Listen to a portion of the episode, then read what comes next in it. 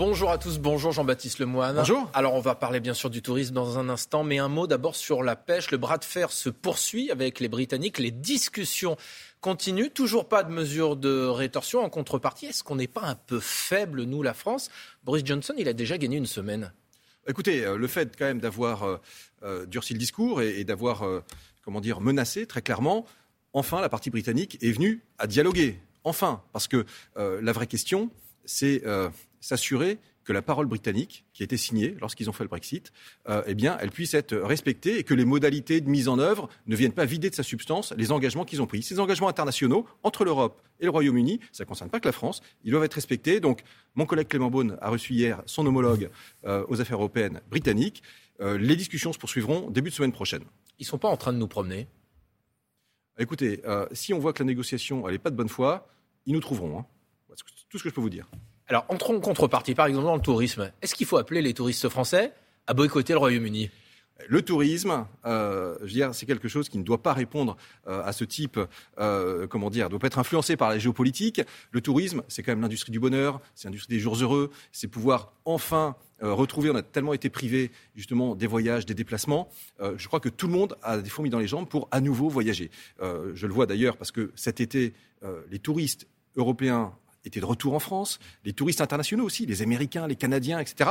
Euh, et donc nous, on, est, on leur déroule le tapis rouge, on leur dit bienvenue, euh, on est ravis de vous accueillir. Et d'ailleurs, on a eu un très bel été indien.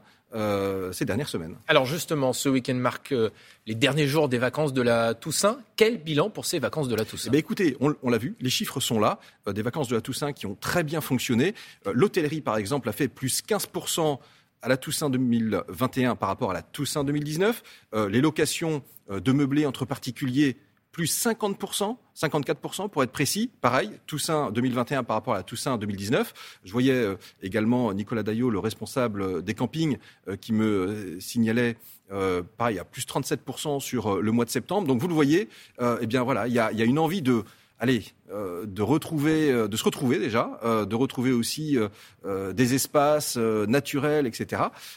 et moi, je m'en réjouis parce que tout ça, c'est aussi l'économie de nos territoires, qu'ils soient ruraux, littoraux, de montagne. Et puis, regardez, les premiers flocons arrivent, donc on, se projette aussi sur la saison d'hiver qui, vient très vite. Alors justement, il y a comme une reprise épidémique plus faible que évidemment les, les, derniers mois en France, mais il y a une reprise épidémique. Qu'est-ce que vous dites quand même aux Français réservez vos vacances de Noël? Qu'est-ce que vous leur dites? Alors, je leur dis qu'ils peuvent naturellement euh, organiser leur séjour, euh, faire leurs réservations, parce que par rapport à l'année dernière, il y a une grande différence. Nous avons le vaccin et la vaccination. Noël dernier, il y avait guère que Morissette qui était vacciné. Aujourd'hui, on est 85-90% euh, de la cible vaccinable à avoir été vaccinée. Et c'est ce qui nous a permis, regardez, y compris cet été, alors que nous faisions face à une vague avec le variant Delta, eh bien, de maintenir ouvert les activités grâce au pass sanitaire. Et donc, on le voit, c'est aussi un sésame eh bien, qui permet de vivre avec le virus euh, sans qu'il y ait un impact euh, sanitaire. Ça veut dire que quelle que soit la situation épidémique, les stations de sport d'hiver seront ouvertes tout l'hiver. Vous pouvez nous le dire ah bah, je vous confirme que, voilà, grâce à ces nouvelles modalités, on peut le dire, cet, cet hiver, c'est ouvert, les stations sont ouvertes. Et d'ailleurs, j'incite les Français qui n'auraient pas encore réservé à le faire parce que ça monte très vite, très fort. Combien euh, Et le euh, patron des écoles de ski français, par exemple, me signalait que ça y est, on avait euh, quasiment retrouvé le niveau de 2019 dans les réservations. et donc, il est important de prendre ces dispositions parce qu'il y aura peut-être bientôt plus de place. Est-ce que le pass sanitaire sera indispensable pour emprunter les remontées mécaniques. Alors on est en, train de discuter avec les, professionnels, mais je vais vous dire, quand on se rend euh, à la montagne, euh, souvent on prend le train, euh, les étrangers vont prendre l'avion, donc ils sont soumis au pass sanitaire. et puis vous allez aussi au restaurant, vous allez en boîte de nuit, le pass sanitaire est requis. Donc voilà, c'est des sujets sur lesquels on doit une réponse aux professionnels pour qu'ils puissent s'organiser, notamment avec, leurs salariés, et puis en termes d'organisation. réponse très vite, dans les tout prochains jours. C'est probable, d'après ce que vous me dites, il est probable qu'il y ait besoin du pass sanitaire pour les remontées mécaniques. Ce que je dis, c'est que vous savez, les remontées mécaniques en extérieur, euh, on voit que euh, de fait, on est en mitouflé, souvent euh, on a un cache-colle, etc. Donc le sujet, il n'est pas tant là. il peut peut-être se regarder sur des remontées mécaniques qui sont intérieures et télécabines. Mais ça, c'est des, sujets. On est en train de discuter avec les professionnels. on a encore des réunions. Et donc, on donnera de la visibilité très vite. je veux dire, je ne veux pas faire des hypothèses sur la comète parce qu'après, les gens se, se, font des nœuds au cerveau ce que je veux leur dire, c'est que cet hiver, ils peuvent aller skier, retrouver les joies de la glisse, se retrouver en famille. On en a été privé depuis quasiment 18 mois parce que euh, le 14 mars 2020, euh, eh bien, d'un coup d'un seul, tout s'est arrêté. Euh, il est temps que justement la montagne française puisse revivre. On les a soutenus, hein, on les a aidés, plus de 6 milliards d'euros mis sur la table, mais rien ne remplace la sensation et le bonheur de se retrouver dans ce cadre magnifique qu'est la montagne française. Alors pour que la montagne puisse revivre, il faut des saisonniers et plus de la moitié des stations de ski disent qu'elles n'en trouvent pas. Vous faites quoi concrètement pour les aider? Alors, sur les, les saisonniers, enfin, de façon générale, les métiers du tourisme sont, étaient des métiers en tension avant la crise. Ils le sont encore plus après la crise. Donc, c'est un gros sujet. Euh, on a mis en place une plateforme, euh, monemploitourisme.fr, qui permet de faire se rencontrer l'offre et la demande. Euh, et puis, par ailleurs, on va lancer, mais pour répondre à ce sujet structurel, je pense qu'il faut travailler sur l'attractivité de ces métiers avec les professionnels. Mieux payés? Eh les professionnels, par exemple, de l'hôtellerie, hier, euh, lors du sommet Destination France, me confiaient qu'ils sont en train de réfléchir effectivement à la revalorisation de leur grille salariale. C'est des négociations entre, euh, justement, euh, comment dire, organisations patronales et syndicales.